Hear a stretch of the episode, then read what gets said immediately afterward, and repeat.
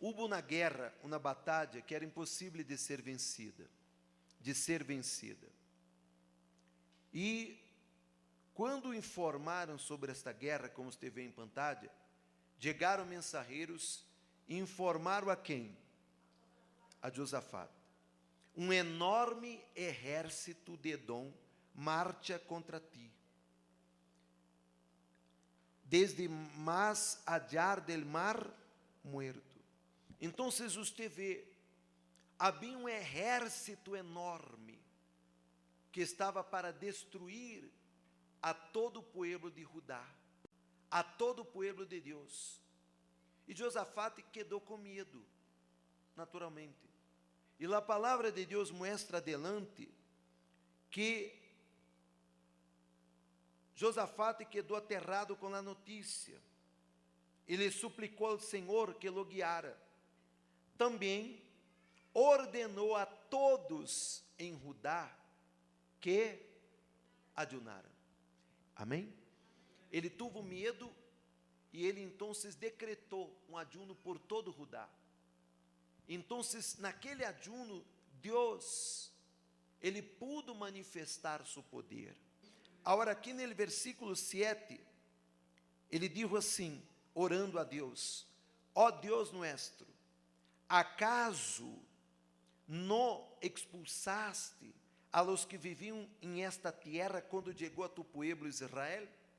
¿Acaso não les diste esta terra para sempre a los descendentes de tu amigo quem? Então, em sua oração, ele recordou a Deus o pacto que Deus havia hecho com quem? Com Abraão. Ó oh Deus, esta terra foi prometida por ti. Você vai deixar os inimigos entrar e tomar possessão desta terra? Tu deixarás todos esses inimigos me vencer? Porque mi derrota será a vergonha de seu nome. Mi derrota, mi fracasso será a derrota, a vergonha de tu promessa.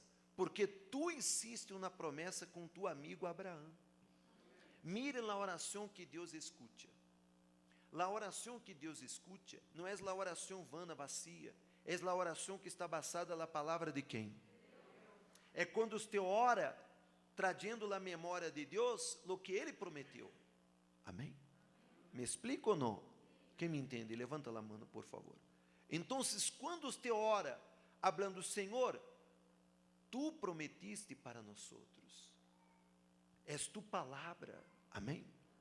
És a palavra dele, Senhor tu hiciste um pacto com Abraão, tu amigo. Tu entregarás a terra que para sempre foi prometida para nós outros. Então, quando uma pessoa tem um pacto, uma aliança, um compromisso, sua oração tem força. Sua oração não toca simplesmente onde? O teto da igreja. Há muitas pessoas que oram, poucas são respondidas.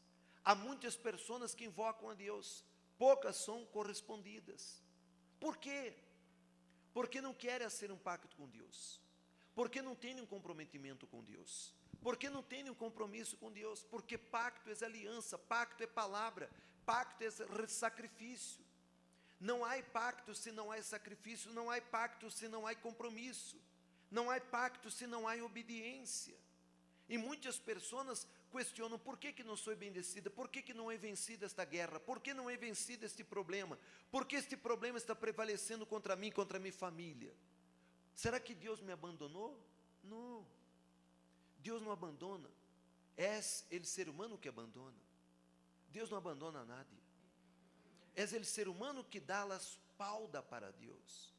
É ele ser humano que não quer ser um pacto com Deus.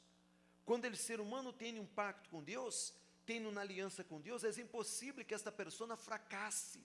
É impossível que esta pessoa pierda. É impossível que esta pessoa seja fracassada, derrotada, humilhada. É impossível. Como? Se eu tenho uma aliança com Deus, se eu tenho um pacto com Deus, como Abraão, como Josafat e como os demais, eu vou vencer, não importa o tamanho de meu problema, não importa a grandeza de meus problemas. Não importa se a deuda não tenho condição de pagar, se os médicos disseram que não há solução, que não há cura. Não importa se disseram que meu casamento está destruído, não. Quando uno tem um pacto e recuerda este pacto a Deus, e hace um voto com Deus, e hace um desafio com Deus, e hace um reto com Deus, e, hace, e toma uma, uma, uma atitude de manifestação de fé, é impossível que a pessoa não tenha a resposta. Que me entende, por favor? Mire que ele dijo assim adelante: Mire, tu pueblo se estabeleceu aqui e construiu este templo para honrar a quem? Este templo foi edificado, construído para honrar e glorificar este nome.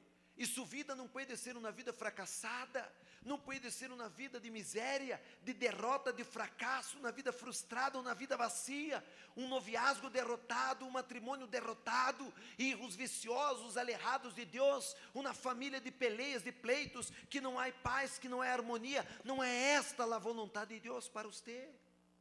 A vontade de Deus é que você tenha uma vida plena, que você viva como um hijo de Deus, que você não viva de migarras que caem de la mesa, mas que você viva dele banquete que Deus tem preparado e que estão nas promessas de Deus. Sin embargo, a condição é pacto com Deus. Isaac, ele hizo um pacto com Deus. Sim ou não? E escrito está que ele sembrou a terra e aquele mesmo ano ele cosechou cem vezes mais. Todos que tiveram pacto com Deus prosperaram. Todos que tiveram pacto com Deus alcançaram na vida exitosa. Sin embargo, um pacto é necessário palavra, fidelidade, compromisso, obediência, sacrifício, renúncia, comprometimento, um pacto é uma aliança, um pacto é como um matrimônio, um pacto é como um casamento, é como uma aliança que não tem início nem fim, não termina, amém? Então, quando uno crê na Bíblia, o problema é quando uno crê na Bíblia, porque muitas pessoas têm a Bíblia como um livro histórico, como um livro donde a pessoa só quer sacar as coisas que são benefícios para si. Querem sacar as coisas a seu gosto. Não, não é assim que funciona. Não é assim. A pessoa necessita entender que todas as promessas de Deus estão condicionadas a uma obediência. Amém? Se eu obedeço, eu serei beneficiado, eu alcançarei, eu vencerei, eu conquistarei, eu me salvarei. Pero se não, lamentavelmente nada. E muitas pessoas não querem isso. Muitas pessoas querem vir à igreja e receber as coisas automaticamente, como se fosse uma questão de que Deus necessita de ella. Deus não necessita de mim, de você, de nadie. Amém? Somos nós outros que necessitamos de Deus. Quem me entende, levanta a mão. É você que necessita de Deus, somos nós outros. Então, Josafá ele disse: Eles disseram: quando enfrentemos qualquer calamidade, já seja guerra, plagas ou hambre, podremos venir a este lugar, aonde? A este lugar, para estar em tu presença, ante este templo, donde se honra a tu nome. Oh, mire, honra a tu nome. Você ha honrado a Jesus? Não responda para mim. Sua vida, seu matrimônio, é uma vida que honra a Deus? Ou és uma vergonha? Hum?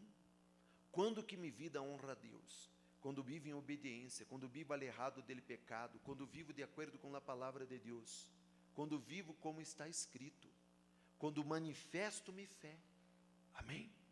Quando persevero, quando insisto, quando creio, quando voevo para quem? Para Deus. Podremos clamar a Ti para que nos salves, e Tu nos oirás e nos rescatarás. Então, Josafá ele disse: Senhor, esta é tu casa esta é tu terra.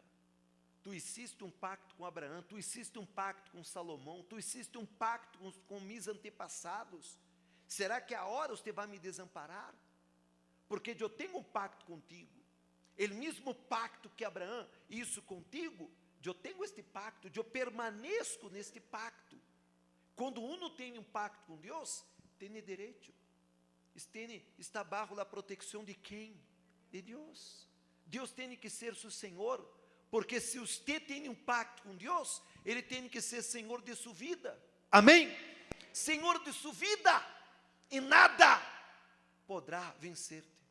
Nada se você tem um pacto com Deus. Você vê que Josafat estava com medo, porque a multitude era muito grande. Pero ele falou com Deus: Senhor, eu tenho um pacto contigo, eu tenho uma aliança contigo. Esta casa é tuya. Nós levantamos esta casa, esta casa foi levantada para honrar a ti.